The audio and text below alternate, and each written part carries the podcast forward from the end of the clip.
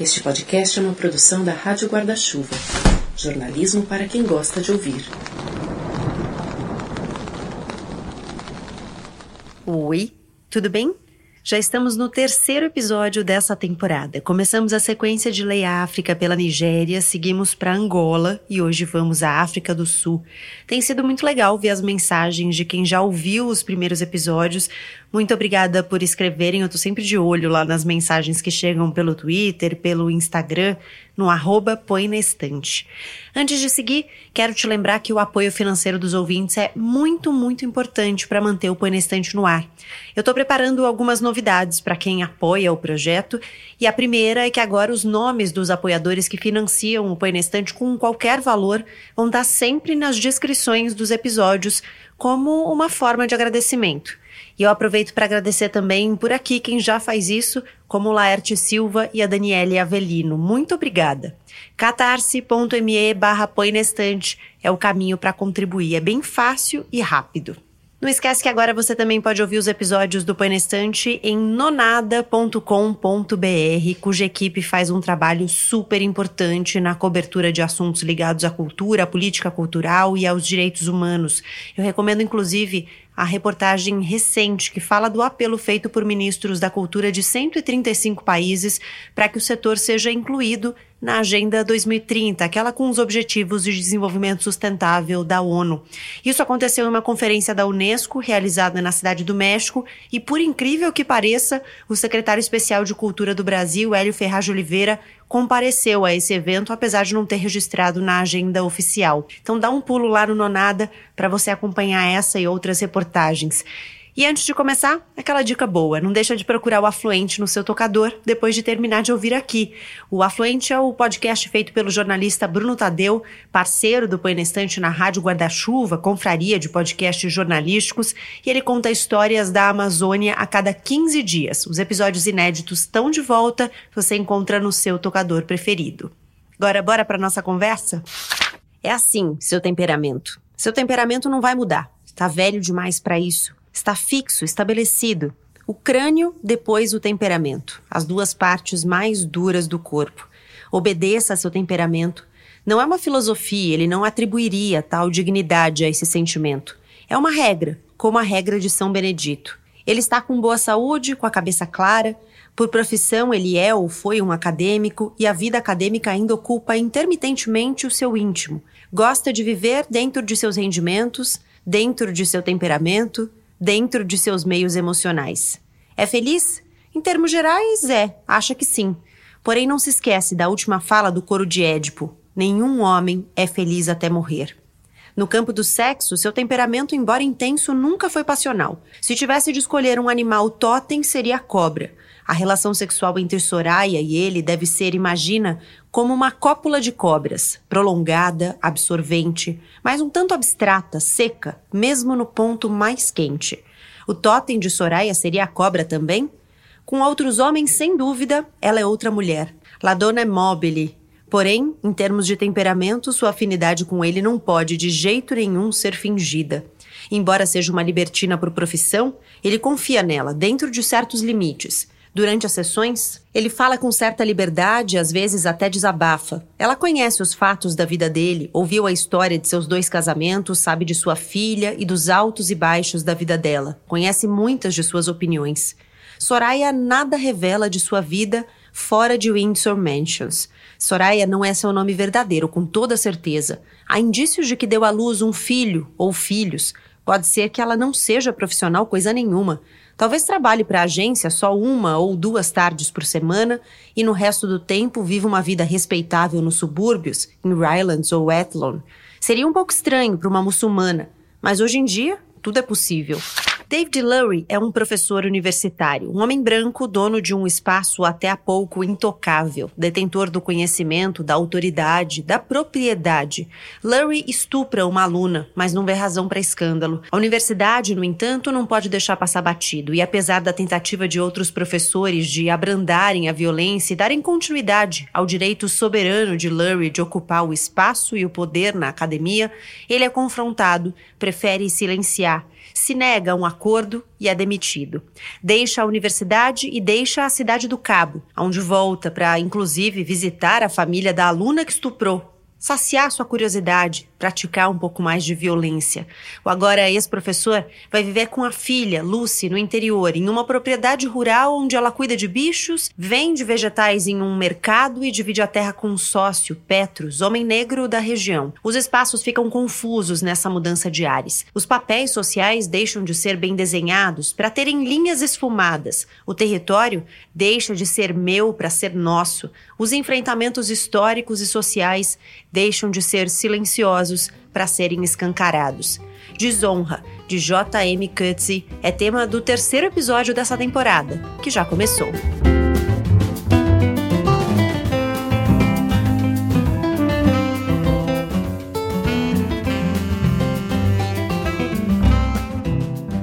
Bem-vinda, bem-vindo ao terceiro episódio da temporada Leia África. Como sempre, você já sabe, estamos aqui dois convidados e eu para falar sobre um livro. E juntos trocamos nossas impressões de leitura a partir dos nossos jeitos de olhar para o mundo e para falar sobre Desonra, um livraço do sul-africano J.M. Coetzee. Eu convidei a Patrícia de Tolvo e o Anderson de Jesus Souza. Sejam muito bem-vindos. Eu vou pedir para que vocês se apresentem.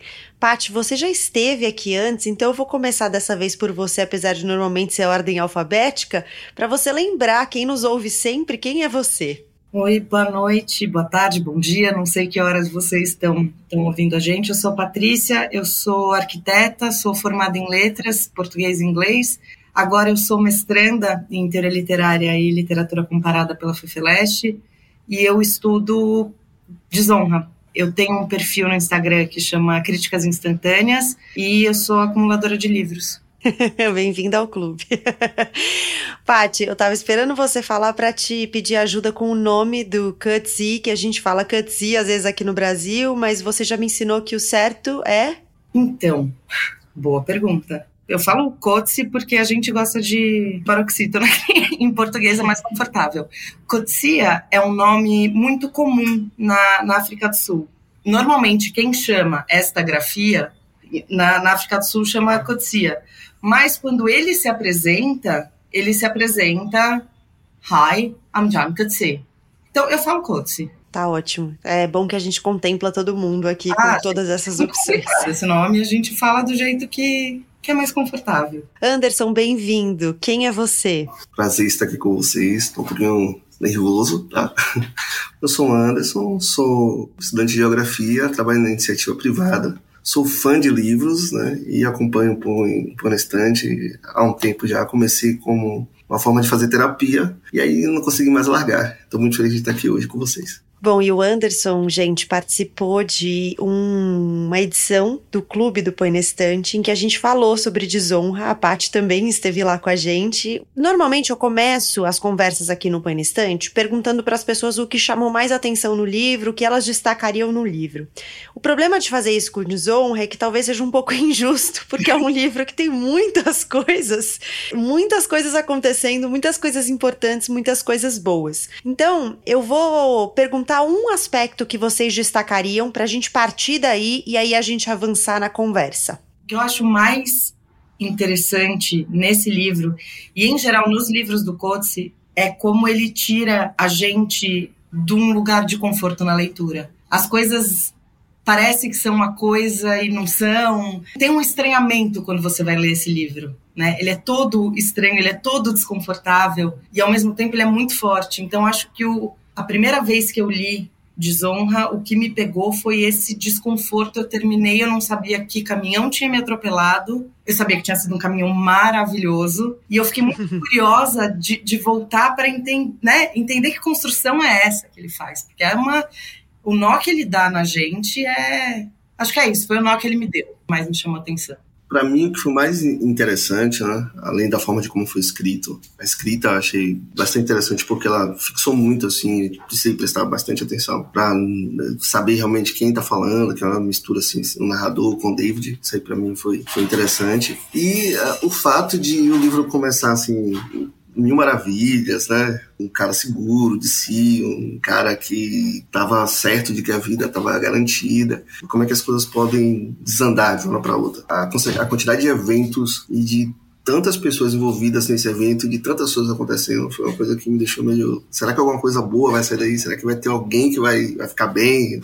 Você traz um ponto que também me chama muita atenção, Anderson, que é essa mistura do narrador com o protagonista, né? Então a gente tem a história que está sendo contada, a história do David Lurie, que é um professor universitário, que começa o livro já muito focado em um desempenho masculino, né? Então tem uma coisa do sexo que atravessa o tempo todo ali. E ele tem uma relação recorrente com uma prostituta e ele começa. Acontece uma coisa, não vou aqui revelar, mas acontece uma coisa que ele fica obcecado e aí ela fala: tchau, querido, não, não quero isso, e dispensa ele. E aí ele passa por uma série de situações e o que vai desenrolar toda a história é uma situação de assédio, ele estupra uma aluna dele. Isso vai para a universidade para ser discutido. E aí, o que é para fazer com esse professor? E aí ele deixa a universidade. Eu acho que até aqui não compromete muito a história porque é o que a gente encontra mesmo nas orelhas dos livros por aí. E ele vai tentar se entender no mundo, já não mais como professor, como professor universitário, e entendendo o que é ser esse cara que é um cara branco num numa, num país em que a questão racial é uma questão latente, como no nosso, um cara velho que está envelhecendo e que não lida bem com várias das questões do envelhecimento. Enfim, tem uma série de desafios aí para ele colocados. Mas que tem uma coisa muito interessante que é a gente tem um narrador que não é ele, mas que é colado com ele. E o narrador é uma espécie assim de broderagem literária que faz o livro ser muito envolvente. Porque o cara é nojento em muitos momentos. E o narrador, ele é conivente com essa com esse asco que, que, o, na, que o protagonista gera na gente. Inclusive, às vezes, passando pano, justificando, colocando uma visão ali da, dos acontecimentos. Imagina, não foi, não foi tudo isso. Não é bem assim. É, isso que você falou é interessante porque tem um certo momento do livro que você tem que tomar cuidado, porque você começa a se perguntar: peraí, esse cara é o vilão esse cara é o herói, porque ele evoca né, a ideia de que os desejos, as coisas dos deuses, que é um instinto. É, é esse nó, é esse nó que eu tô falando. Você fala, epa, o que, está acontecendo? Então, é, é, o certo, é o errado. Acho que essa parte que você falou é, em relação às mulheres eu achei muito interessante, porque a forma como ele se projeta nas relações dele com, com, com as mulheres, a filha, a esposa, todas, é, é, uma, é uma forma como se ele tivesse a posse delas. E a partir daí é que tudo se desenrole. Então, é, é como se fosse tudo dele, e a partir dele é que as coisas acontecem. Desentendimento com a prostituta é justamente uhum. isso, né? Ele não entende ele não concebe que ele não é dono dela. E aqui acho que é importante a gente pontuar que é um livro que foi publicado em 1999. Então, o apartheid tinha. Não fazia cinco anos que o apartheid tinha terminado na África do Sul. E é um livro escrito no presente, né? O tempo verbal dessa narrativa é o presente. Então, é também um livro que está falando dessa mudança de posição deste cara naquele espaço e naquele é, tempo. É que ele se mostra várias vezes reacionário, né? Ele se mostra várias vezes assim, como a Gabriela até falou no começo, né? Essa questão da ruptura, da faculdade, de que as coisas estão mudando. Ele começa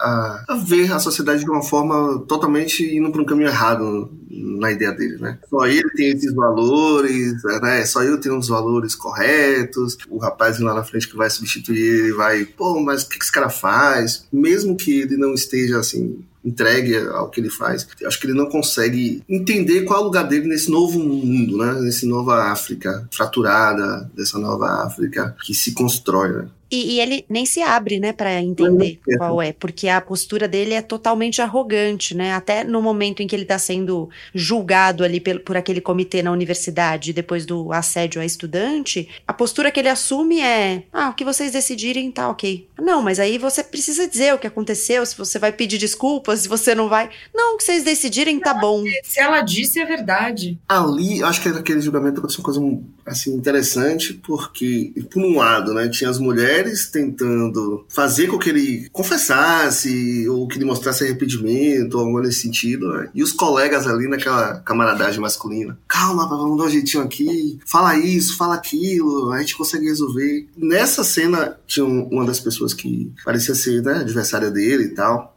Nessa cena ficou muito nítido para mim a batalha que ele trava com as mulheres, sabe? Em relação assim, de querer estar no topo, de querer estar certo, de fazer aquilo que ele entende que é. Para ele é o correto. Bem como ele descreveu lá na, naquela outra cena, o Lúcifer. Né? Ele faz, se é bom, se é mal, não quer saber, ele só faz e pronto. Acho que ele quis trazer um pouco daquilo ali para aquele julgamento. Né? O caso deveria ser confidencial, mas evidentemente não é. Evidentemente as pessoas falam.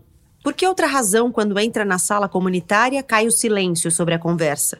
Por que uma colega mais jovem, com quem manteve até agora relações perfeitamente cordiais, larga a xícara de chá e vai embora, olhando atrás dele ao passar ao seu lado? Por que só dois alunos aparecem para a primeira aula sobre Baudelaire? O moinho da intriga, ele pensa, gira noite e dia, moendo as reputações. A comunidade é correta, reunindo-se nos cantos, pelo telefone, por trás de portas fechadas, murmúrios jubilosos, Schadenfreude, primeiro a sentença, depois o julgamento. Nos corredores do prédio das comunicações, ele faz questão de andar de cabeça erguida. Fala com o advogado que cuidou do divórcio. Vamos esclarecer uma coisa antes, diz o advogado. A alegação é verdadeira? Verdadeira. Eu estava tendo um caso com a menina. Sério? Se fosse sério, seria pior ou melhor? Depois de certa idade, todos os casos são sérios, como um ataque cardíaco. Bom, o meu conselho é que você, por uma questão de estratégia, chame uma mulher para representar você. Ele menciona dois nomes. Procure um acordo particular. Você pode se comprometer a fazer alguma coisa. Talvez fosse bom tirar uma licença e, quando voltar à universidade, convence a menina ou a família dela a retirar a queixa. Seria o melhor para você, um cartão amarelo. Minimizar os danos e esperar que o escândalo se esgote sozinho. Me comprometer a fazer o quê? Treinamento de sensibilização, serviço comunitário, aconselhamento, o que der para negociar. Aconselhamento? Eu preciso de aconselhamento? Não me entenda mal, eu só estou dizendo que uma das suas opções pode ser o aconselhamento. Para me corrigir? Para me curar? Para me curar de desejos inadequados? O advogado dá de ombros. Seja o que for esse capítulo todo, né, da, da comissão disciplinar é muito complicado. Seria a grande oportunidade dele mostrar alguma compreensão sobre o que tinha acontecido. E é logo no começo do livro, né? Não é muito para frente. E dali a gente já vê que putz, não vai ter, não tem, é isso que a Gabi falou, não tem essa abertura. E nesse momento também, na África do Sul, existe uma comissão da verdade, que é um pouco o que essa comissão disciplinar está representando também, que era um espaço em que a população que tinha sofrido violências podia contar, em que, em que se ouvia o que tinha acontecido, se ouviam quais eram esses horrores que, que tinham acontecido no país. E aqui o David Lurie eu não vou falar. Da minha boca não vão ouvir. Então, essa, essa costura que, que o Coates faz também de história e ficção é muito interessante. Esse livro ele tem um trunfo, né, que a quantidade de camadas que ele consegue congregar é uma coisa muito impressionante, assim. Foi minha terceira releitura do livro. Cada vez que você lê, você encontra um negócio que você achava que não estava ali ou que você não tinha visto, e é muito impressionante como ele vai sobrepondo camadas e você consegue olhar de vários jeitos para as mesmas histórias, né? Então, tem muitas discussões de gênero, discussões raciais, discussões de propriedade, sobre a propriedade privada. E aí as coisas vão aparecendo de maneira concreta e de maneira mais simbólica. Então, a própria discussão sobre a propriedade, né? Ele vai discutir a propriedade privada, mas em determinado momento você vai percebendo que ele tá falando de propriedade o tempo todo, porque a gente tá falando desse personagem que, justamente o que a gente disse agora, ele acha que tudo pertence a ele, que aquele país é dele, que as mulheres são dele, que ele tem o direito de posse. Então, na verdade, é uma discussão, mais uma vez, em camadas tudo é muito complexo no livro. É, isso me envolve muito, me faz querer ler o livro, mesmo em alguns momentos resistindo a esse personagem que dá vontade de socar. Então, isso né? que você falou é legal, porque é a terceira vez que eu leio também, que eu li também, né? E dessa última vez que eu li, eu li muito sobre a ótica do conflito entre o campo e a cidade. Tem um momento que parece, porque a, a aluna dele, é do interior, né, da Georgia. Ela, é, ela é negra e aquela coisa que ele faz com o nome dela, é a outra irmã, né, que é Melaine, é, é escura e é desirê, a desejável. Tem muito dessa coisa assim da, da, da, da, formação da identidade dele. Tipo, isso aqui era meu, esse lugar é meu e eu tenho que utilizar como eu vou utilizar. É tudo meu, a bola é minha. Isso. Então, quando ele vai lá pro viver com a filha, essa, esse conflito cidade-campo, ele descamba e lá, que para mim é onde toda desgraça acontece, ele não consegue se relacionar com o lugar, com o ambiente, nem com as regras sociais de vivência. E aí ele fala, né, na parte, pô, aqui é a verdadeira África, né, que é a África negra, que é a verdadeira África do Sul. Né? Porque é isso também, né? A gente está acostumado a ver sempre a cidade como progresso. Né? E nesse romance, a nova África do Sul está no campo. O retrato que, que ele faz da nova África, dessas novas relações, das próprias relações de propriedade, se dão no campo. Então tem também essa inversão. Quem sabe o que está acontecendo é quem mora no campo. Ele que está na cidade do Cabo está ainda um pouco alheio a essas transformações que na Terra estão acontecendo e você vê o nível de deslocamento simbólico também, né, não só concreto, de quando ele vai para o campo, né? Porque depois que ele perde o posto na universidade, ele vai morar com a filha. E a filha tem uma vida rural, ela, ela mora numa espécie de fazenda ali, de um, um rancho. Ela cuida de animais em uma clínica que vai é, é prestar assistência ali, bem-estar aos animais, é a preocupação. Descalça. E ele desdenha de tudo isso, ela né? Ela é descalça, ela chega, ele chega e ela tá descalça na terra. É, ele fala quando na, na, tem uma cena que ele volta, né, para é, para estar em casa para poder é, rever o pessoal e ele vê, né, ele fala assim, nossa, o campo está avançando na cidade, que ele vê as casinhas já pela estrada e também ele pensa, né, quando é que eu vou voltar a ter aquela vida dos vencedores, né, que é na cidade. Então isso fica evidenciado que aquilo ali, na verdade, ele entende como um retrocesso né, e não como se fosse um novo progresso. Então, é, acho que isso foi uma coisa que me chamou muita atenção mesmo assim. Né? Na primeira leitura que eu tinha feito, eu não tinha visto tanto essa, esse conflito assim, esse campo-cidade. É muita tensão, né? Todas as tensões. Todas, todas as tensões, exatamente. É, é, e aí, junto com essa questão de, de campo-cidade, tem a questão racial que você falou que é muito importante, porque quando ele vai pro campo, e naquela cena, naquela festa, tal, ele fala, né? Sou eu e, e a filha dele, os únicos brancos. Então a, a régua moral é totalmente outra. A religião é outra, o costume é outra, é tudo diferente. Né? E a propriedade agora é do, é do outro, outro, também. Né? E ele não aceita isso. Então, aquele, aquele socorro que ele parece que ele quer dar à filha, na verdade, parece ser, ele quer evitar, na verdade, que ele fala um pouco assim, da herança, né? Minha geração, a próxima geração vai acabar aqui porque ele entende que se, a, se ela ficar lá e se acontecer as coisas que vão acontecer, é uma desonra para a geração futura dele. Então não é a geração dele mais. Ele me faz muito aquele link assim com essa questão que a gente tem aqui na mistura, né? No sábado eu estava em outro clube de leitura falando de outro livro. E aí uma, teve uma fala que uma pessoa falou que a mistura devia ser legal, a mistura tal, que tem aqui no Brasil. E aí pensando eu falei assim, mas essa mistura, ela não cria, não parece criar algo novo, ela sobrepõe culturas, né? ela fica o tempo todo tentando sobrepor culturas. Eu acho que esse conflito no campo foi exacerbado, foi muito grande. É sábado, dia de mercado. Lúcio acorda às cinco, como combinado, com um café. Protegidos contra o frio, encontram Petros no jardim onde está cortando flores à luz de uma lanterna halógena. Ele se oferece para ajudar, mas seus dedos logo ficam tão frios que não consegue amarrar os buquês. Devolve os barbantes para Petros e fica embrulhando, empacotando. Às sete, com o amanhecer tocando as montanhas e os cachorros começando a se agitar, o trabalho está terminado. A Kombi está carregada com caixas de flores, sacos de batata, cebola, repolho. Lucy vai dirigindo, Petros fica atrás. O aquecedor não funciona. Com as janelas embaçadas, ela pega a estrada de Grahamstown. Ele vai ao seu lado, comendo os sanduíches que ela fez, sente o nariz pingando, espera que ela não note. Então, uma nova aventura. Sua filha, que um dia ele costumava levar para a escola e para as aulas de balé, ao circo e ao rink de patinação, agora o leva para passear, mostrando-lhe a vida, mostrando-lhe este outro mundo desconhecido. Na Praça Donkin, os feirantes já estão instalando suas barracas e arrumando seus artigos. Há um cheiro de carne queimando, uma névoa gelada paira sobre a cidade, as pessoas esfregam as mãos, batem os pés, xingam. Há uma encenação de bonomia da qual Lucy se mantém à parte, para alívio dele. Eles estão no que parece ser o setor de produtores. À esquerda, três mulheres africanas com leite, massa e manteiga para vender. e também, dentro de um balde coberto com pano molhado, ossos para sopa. À direita, um velho casal africânder que Lucy cumprimenta chamando de tio e tia, Tante Miems Yom Kos. E um pequeno assistente que não deve ter mais de 10 anos, com um boné de lã na cabeça. Assim como Lucy, eles vendem batatas e cebolas, mas também geleia, conservas, frutas secas, pacotes de chá, buchu, mel silvestre, ervas. Lucy trouxe dois banquinhos de lona. Eles tomam café da garrafa térmica e esperam os primeiros clientes. Duas semanas atrás, ele estava na sala de aula explicando à entediada juventude do país a distinção entre aspirar e aspirará, entre ardendo e ardente, a adjetivação do verbo alterando seu significado. Como isso tudo parece distante. Vivo, vivia, vivi.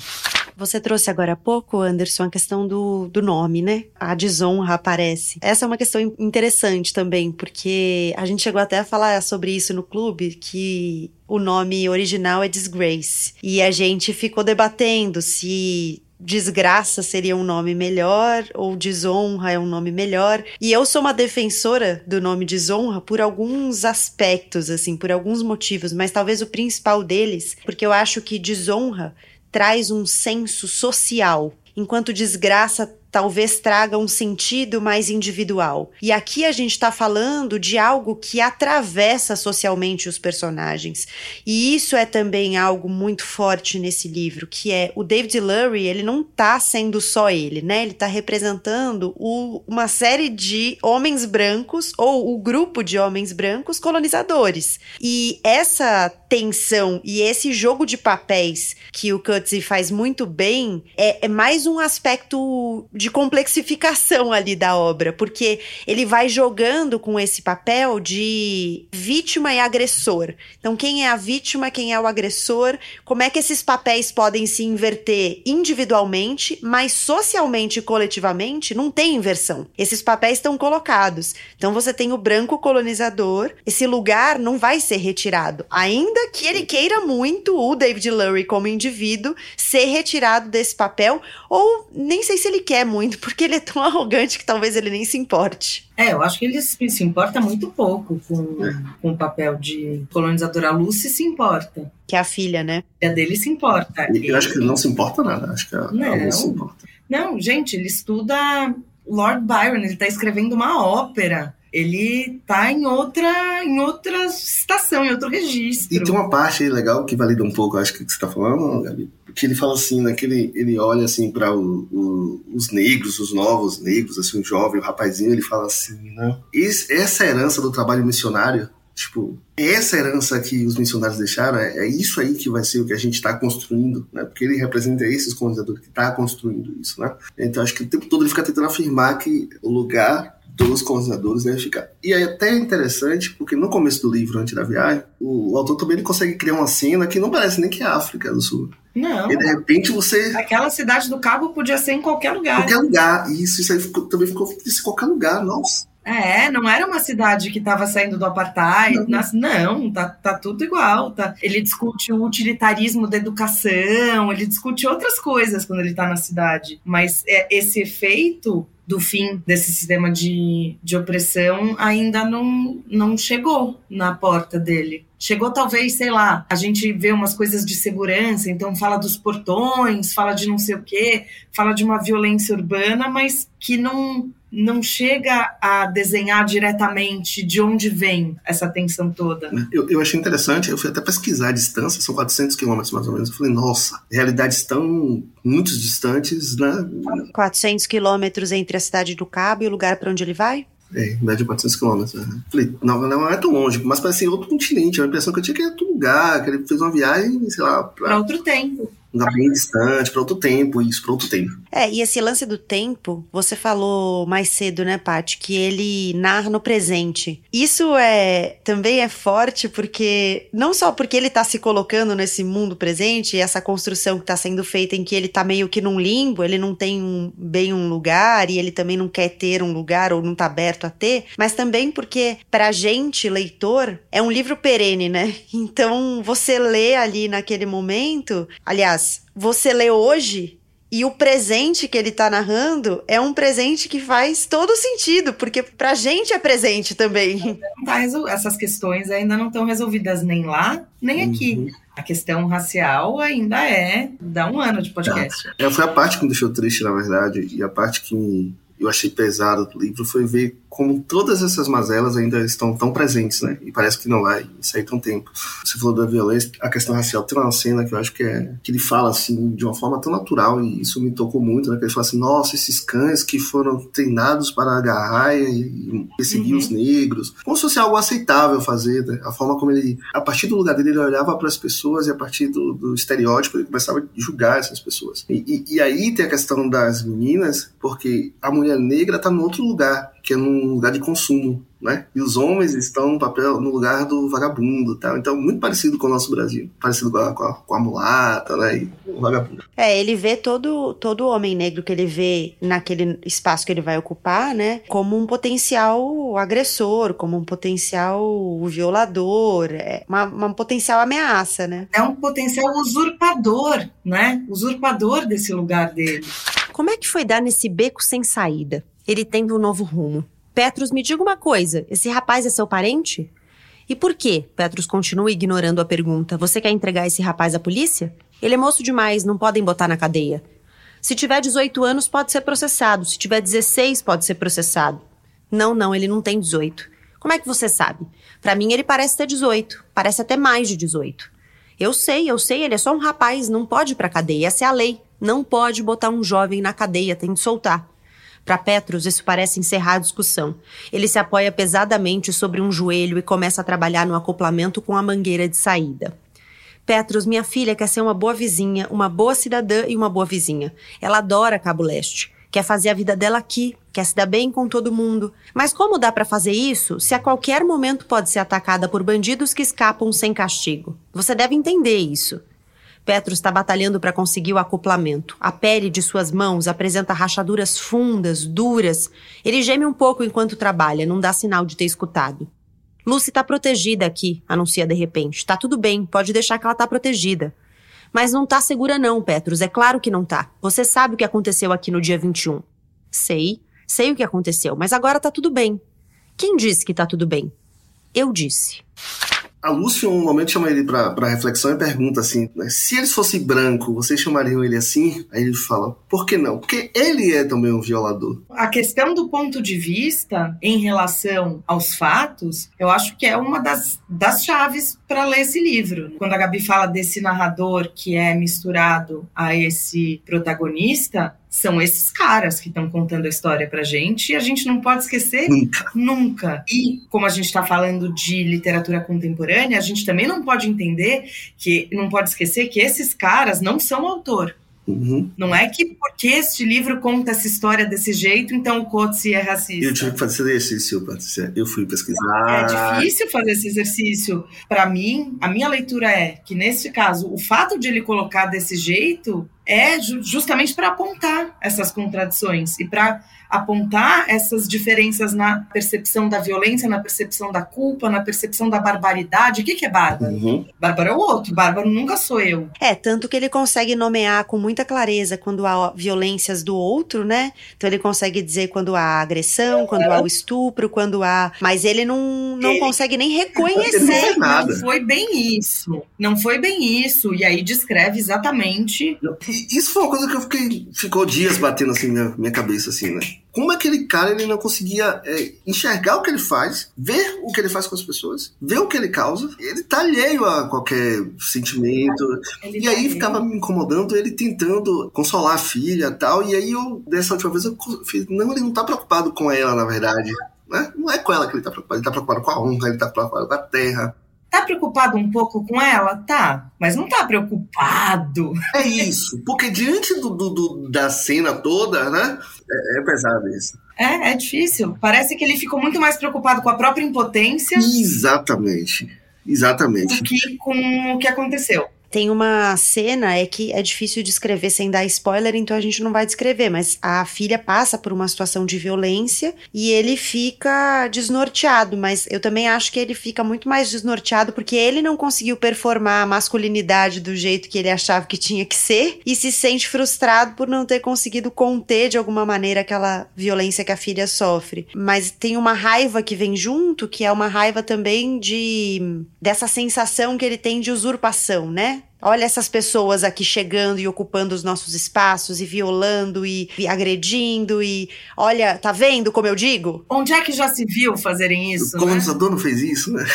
Não é, não é essa prática, não é assim, não é daquele jeito.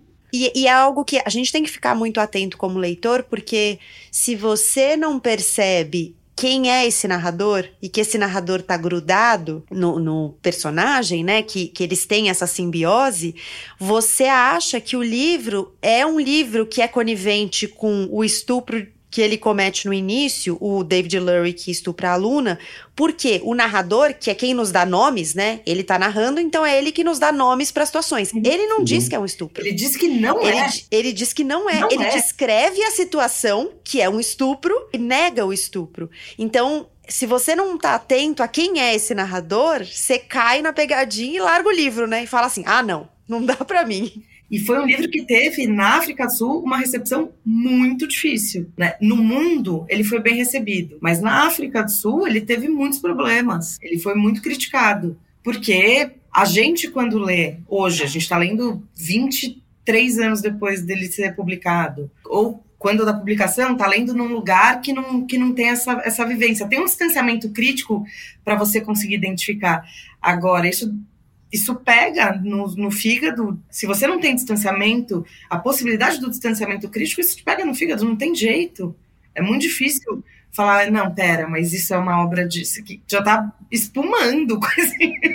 É muito difícil, é muito difícil mesmo. E isso que você falou, Gabi, passou na minha cabeça quando eu comecei eu fiquei sem entender no começo, porque eu ficava preso na cena, assim, a fala da Melanie, a forma como ela se comportava, né, quando ela descreve lá como as mãos ficavam e toda aquela cena. A Melanie é estudante, né? É, estudante. É. Você fica pensando, cara, mas isso não tá certo, né? Então você precisa estar bem atento. E para mim a pior cena nossa, é quando ele vai na casa dela, o que vê a irmã, é, e aí. Mas, de novo, a questão do ponto de vista. Porque ele acha que ele pode penetrar os espaços todos. E não tem problema. Uhum. Então ele não só assedia, como ele acha que tudo bem ele ir lá na casa da família dela. Sim para se colocar, para saber o que tá acontecendo, para para ser um voyeur até. E para falar assim, ó, você escutou ela, mas você não me você escutou ela, mas você não me escutou. Não, e até para ver quem são essas pessoas. Quem é de onde uhum, Como elas vivem, né? Quase uma coisa exótica. Mas tem essa palavra exótica, né? É. é. Porque ele escolhe lá no começo a prostituta como exótica. Eu fiquei assim, pensando, aí será que é porque é muçulmana? Aí vem o catálogo depois. Não, temos outras exóticas, aí fala japonesas, latinas. Eu fiquei, né, que é exótico pra esse cara? É tudo que não é. Tudo que não branco. é branco. branco. Tudo que não é ele. Tudo que não é espelho dele. A porta é aberta pelo próprio Isaacs. Entre, entre, diz, e leva-o para a sala de estar. Nem sinal da esposa ou da segunda filha. Trouxe isto aqui, diz e estende uma garrafa de vinho. Isaacs agradece, mas parece não saber o que fazer com o vinho. O senhor vai querer beber? Vou abrir. Sai da sala, há um murmúrio na cozinha, ele volta. Parece que perdemos o saca-rolhas, mas Desi vai pegar um emprestado com o vizinho. Eles são abstêmios, evidentemente. Devia ter pensado nisso. Uma família petite bourgeoise, estrita, frugal, prudente. O carro lavado, a grama parada, as economias no banco, todos os recursos concentrados em criar as duas joias de filhas para o futuro. A inteligente Melanie, com suas ambições teatrais, e Desiree, a bela. Ele relembra Melanie na primeira noite de contato mais próximo, sentada a seu lado no sofá, tomando café com um toque de uísque que devia, a palavra vem relutantemente, lubrificá-la. Aquele corpinho enxuto, as roupas sexy, os olhos brilhantes de excitação, entrando na floresta onde espreita o lobo mau. Desirê, a bela, entra com a garrafa e o saca-rolhas.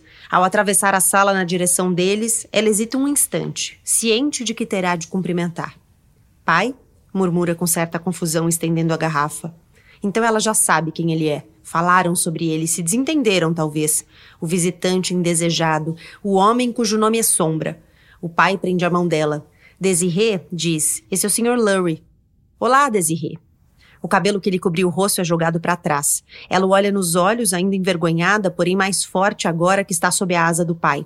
Oi, murmura. E ele pensa: Meu Deus, meu Deus, ela não é capaz de esconder dele o que lhe passa na cabeça.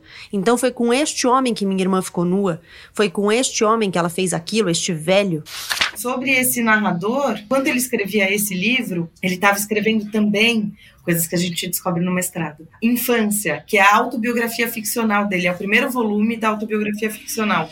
Ele fala ficcionalmente da própria infância num narrador em terceira pessoa no tempo presente. Então a, a gente fica pensando, será que ele estava experimentando essa distinção entre narrador em terceira pessoa, em primeira pessoa, é, essa, essa mistura de, de quem fala, né? Essas possibilidades de quem conta uma história. Porque aqui quem está contando a história se não é o próprio David Loring, é tipo o melhor amigo dele do futebol, assim. Brother, brother literário. Super. É uma broderagem literária, assim, péssima. Péssima. Quer dizer, eu acho ótima como forma, mas é péssima pra gente engolir, né? Péssima pro estômago. Péssima pro estômago. É um livro péssimo pro estômago.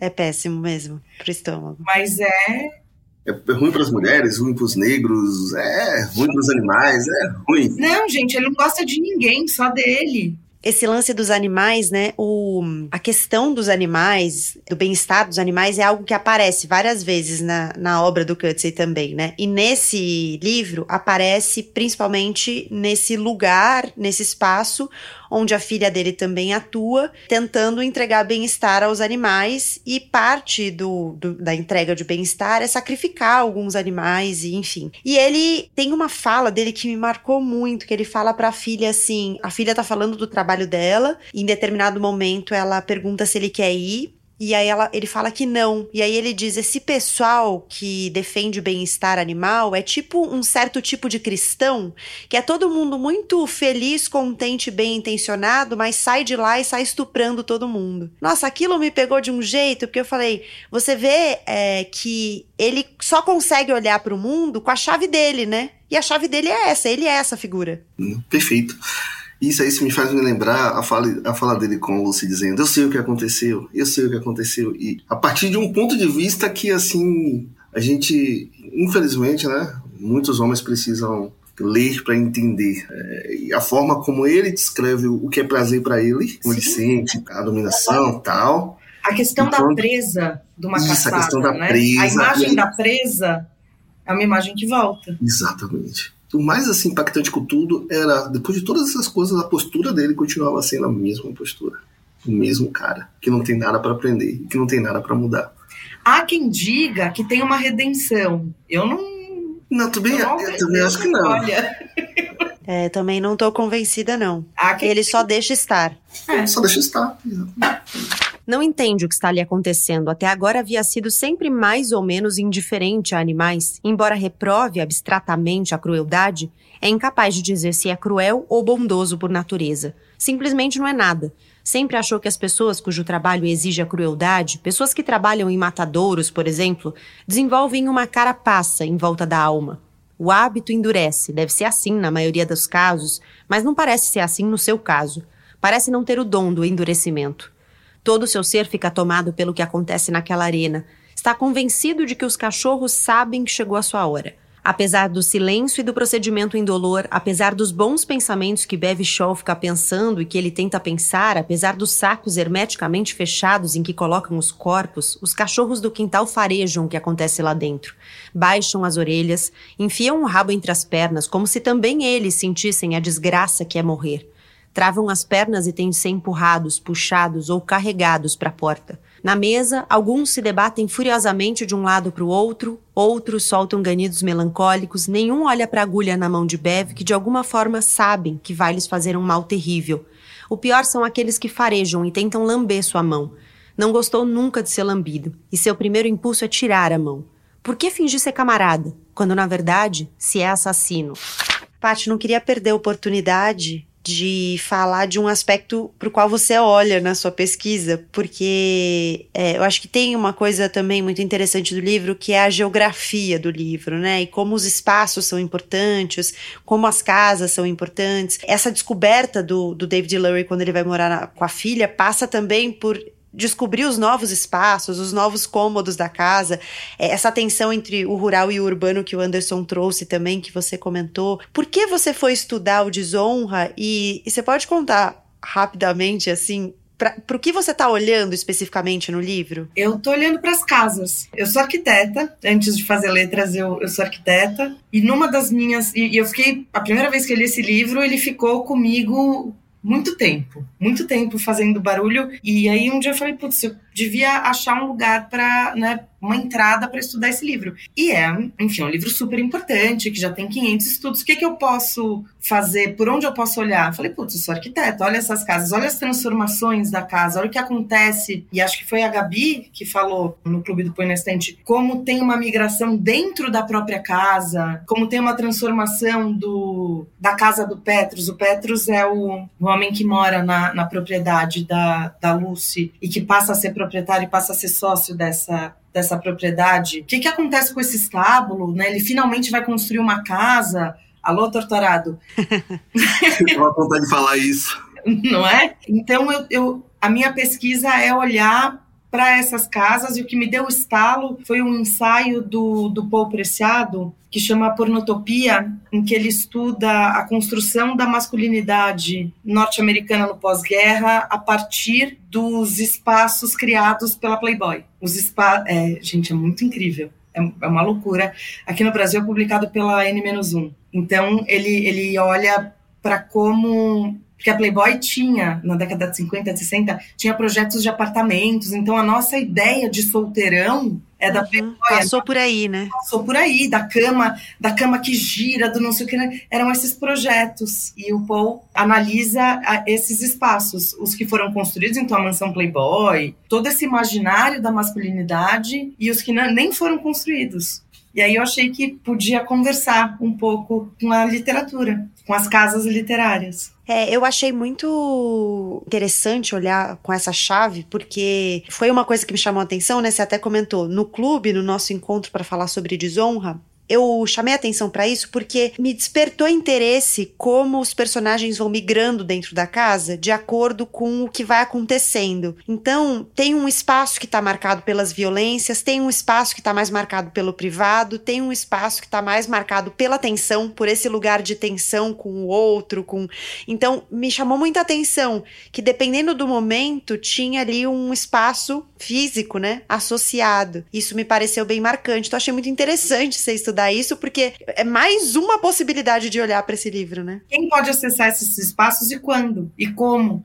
de quem são esses espaços. Exato. Quem pode entrar e quem pode só espiar pela janela, né? Uhum. Exatamente. Tem uma cena que Petrus que ela fala espera aqui na porta, aí mais mais adiante ele já está sentado no sofá vendo um jogo tomando cerveja. E aí abriu a chavinha na minha cabeça que naquela parte eu falo assim, ó, terra tudo bem, mas a casa não. É, a casa não.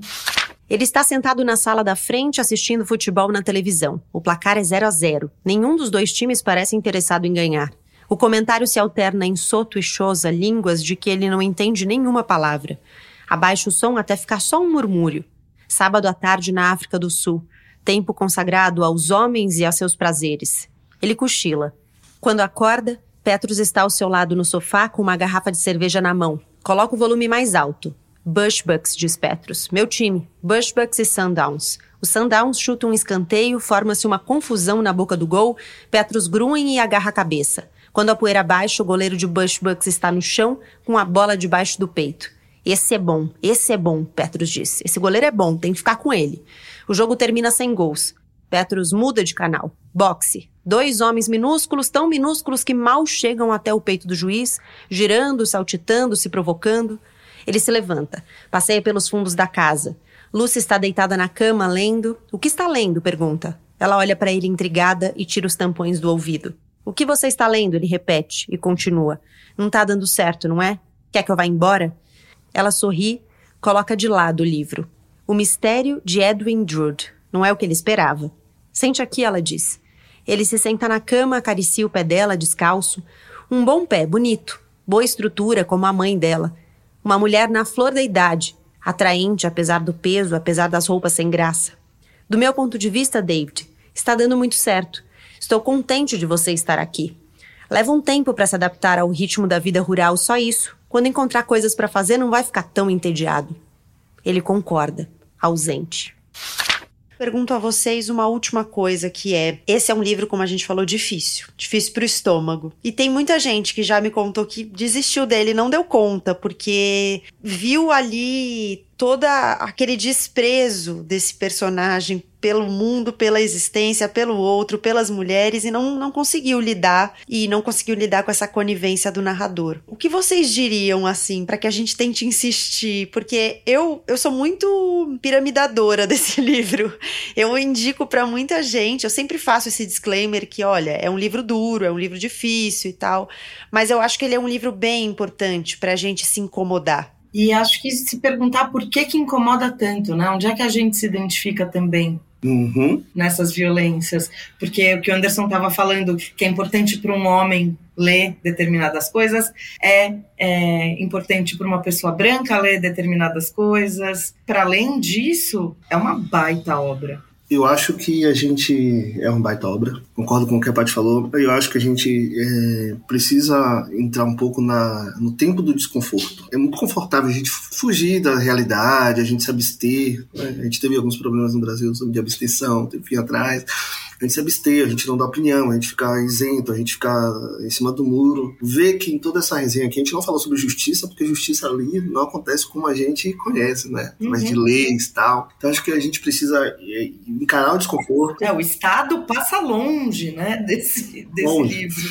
Acho que a gente precisa ter o desconforto de, de buscar entender, entender qual é a nossa responsabilidade também, e como a Paty falou, é, que monstro nós temos que a gente precisa abandonar. Que a gente abandone esse lado lure da gente, que a gente, né? Às vezes eu preciso ser homem, falar assim, ah, não vou abraçar a causa das mulheres, né? É, ter uma consciência de que socialmente a gente sofre mazelas e que a gente precisa se unir para poder entender o porquê isso acontece e discutir sobre esses assuntos. Todo mundo precisa ler esse livro prestar atenção no ponto de vista, na questão do ponto de vista, de como, quando é comigo, é diferente. De quem está contando as histórias que a gente conhece, né? Quando é comigo, é no meio diferente. Quando é com o outro, é bárbaro. O outro é menos humano que eu. Ou nem é humano, né? Ou nem é humano. Ou nem tem alma.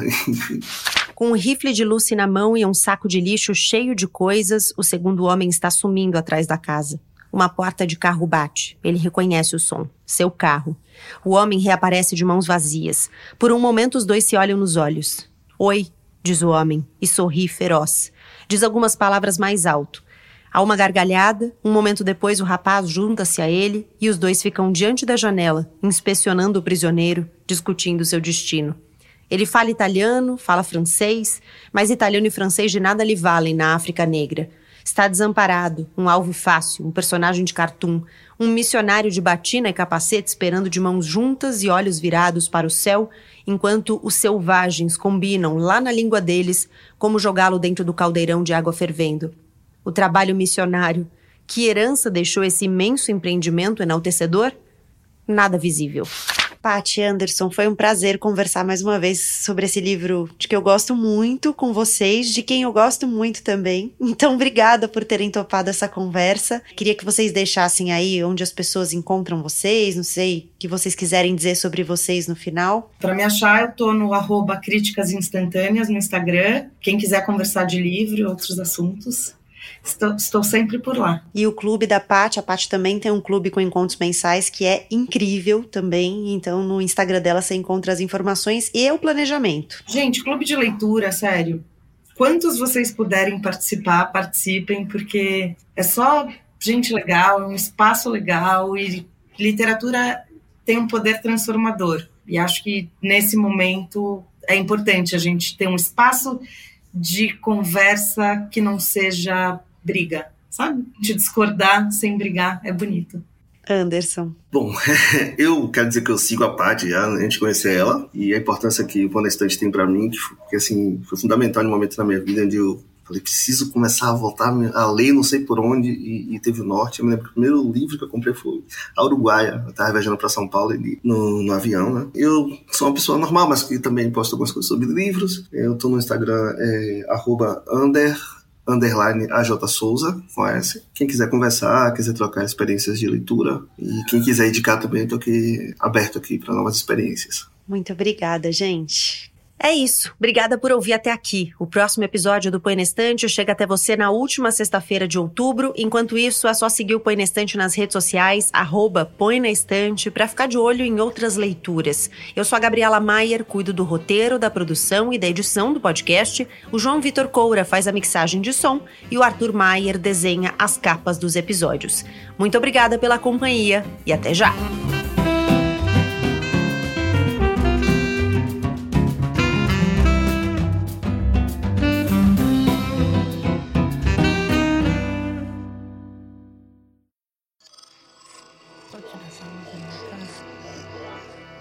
podcast, é apresentado, é apresentado por b9.com.br.